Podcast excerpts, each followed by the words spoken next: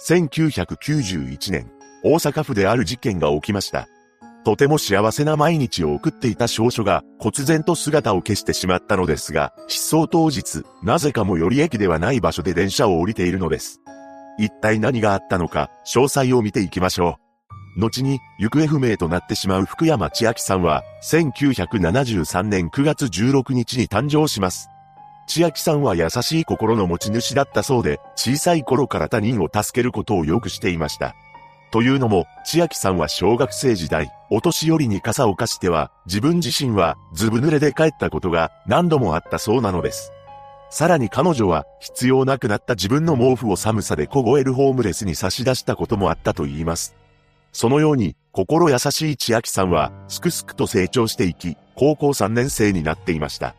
この時になると、高校を卒業した後に結婚を約束した2歳年上の恋人がいたそうです。実際、高校の担任教師に対し、私、めっちゃ幸せやねん、と口にしていました。また、友人に対しても、将来はペットショップを開きたいと話しており、翌年の春には、容器包装会社に就職も決まっていたのです。そうして幸せに暮らしていた千秋さんは、アルバイトをしていました。そのアルバイトというのが、奈良県にある遊園地での子供向けのアトラクションショーです。千秋さんは、戦隊もののショーに出演していたそうなのですが、ある日、代役ではあるものの、主役の座を射止めました。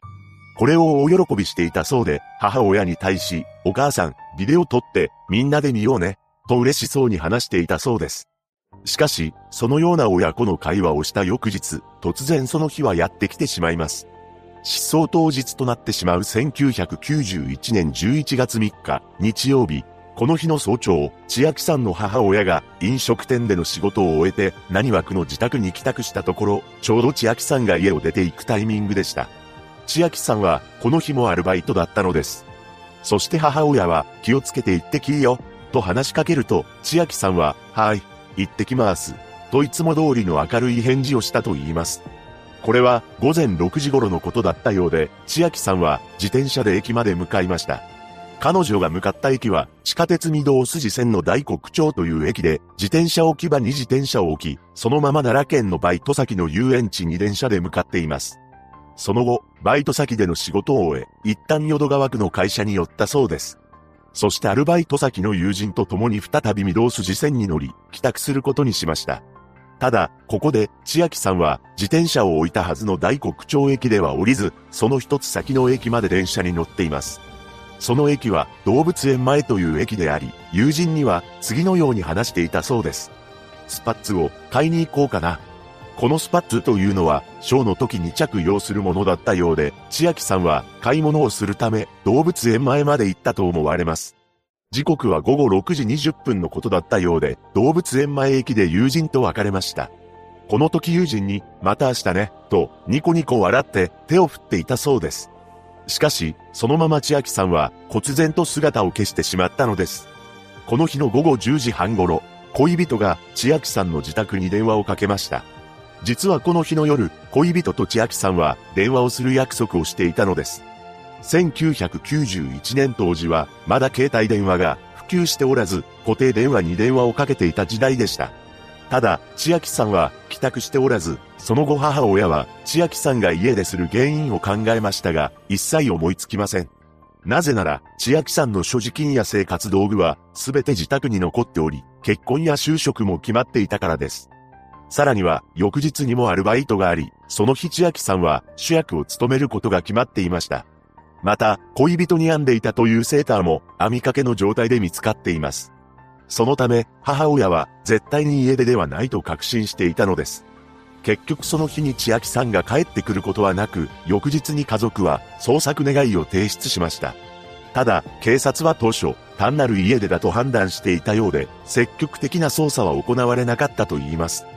その後母親が必死に訴えたこともあり、行方不明者として扱われ、ポスターも作成されましたが、有力な情報が舞い込んでくることはなかったのです。母親は千秋さんのお兄さんと共にチラシを作成して配布するなど懸命に捜索しており、千秋さんの自転車は大黒町駅近くの自転車置き場に残されていたことも判明します。また、千秋さんが失踪してから一週間後、福山さん宅に不審な電話や無言電話がかかってくるようになったそうです。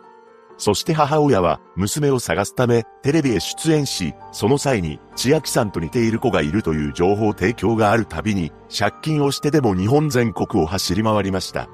その後、2002年に北朝鮮の拉致被害者が帰国し、家族と再会する姿を見た母親は、ひょっとしたら千秋も、と感じたらしく、調査会に連絡を取り、現在北朝鮮による拉致の疑いが濃厚な特定失踪者リストに掲載されています。ここで福山千秋さんの特徴を整理していきます。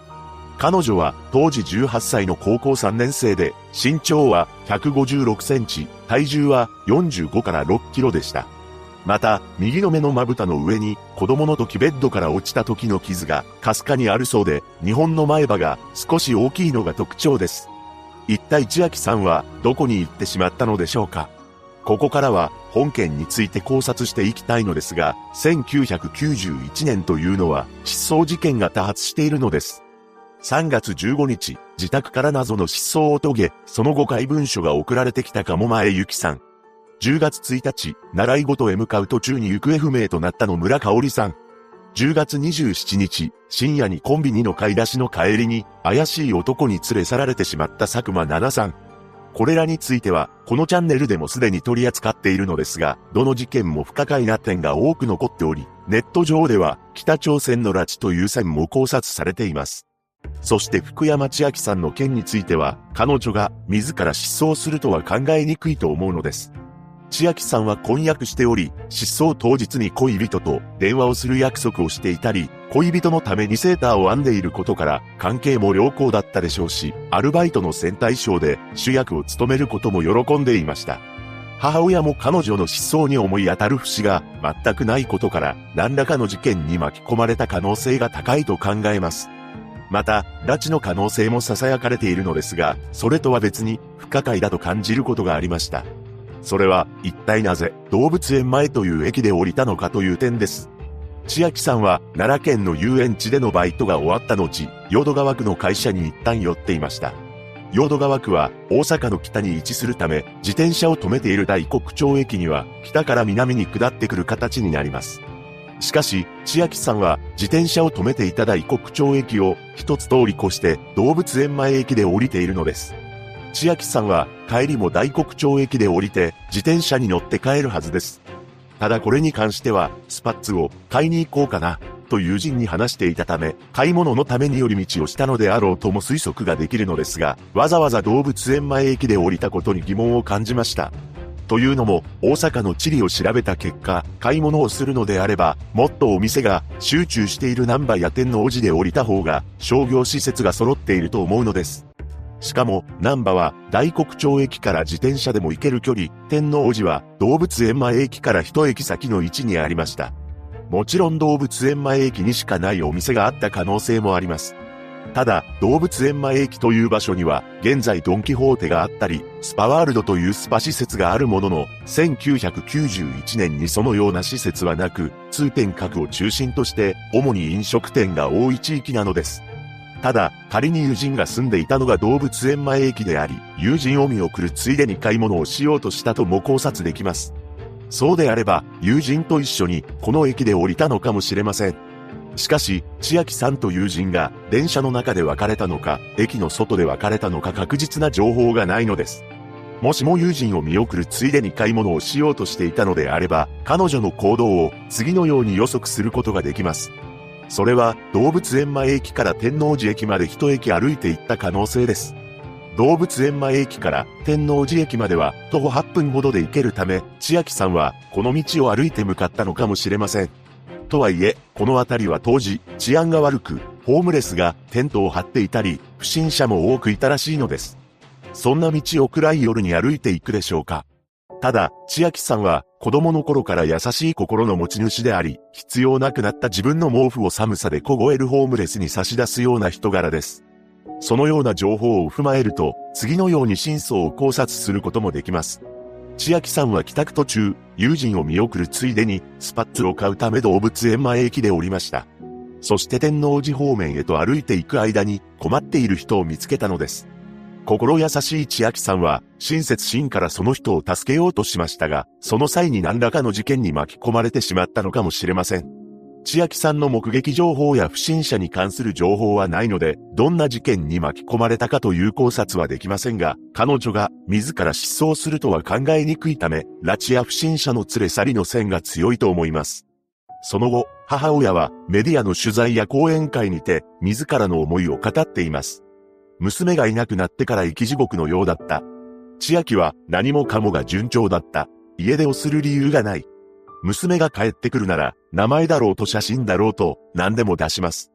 娘の無事を思うならば、今としては矛盾しているかもしれませんが、拉致であってほしい、拉致ならば、命があるだろう。しかし、国内だったらもう、悲しい姿になっているんじゃないか。テレビなどで悲しい事件が出るたびに、性別、年齢、血液が違うたびに、ほっと胸を撫で下ろす。そんな自分に自己嫌悪を感じながらも、人の子ならいいのか自分の子だけ助かったらいいのかと、そういう自分に恥ずかしさを覚えながらも、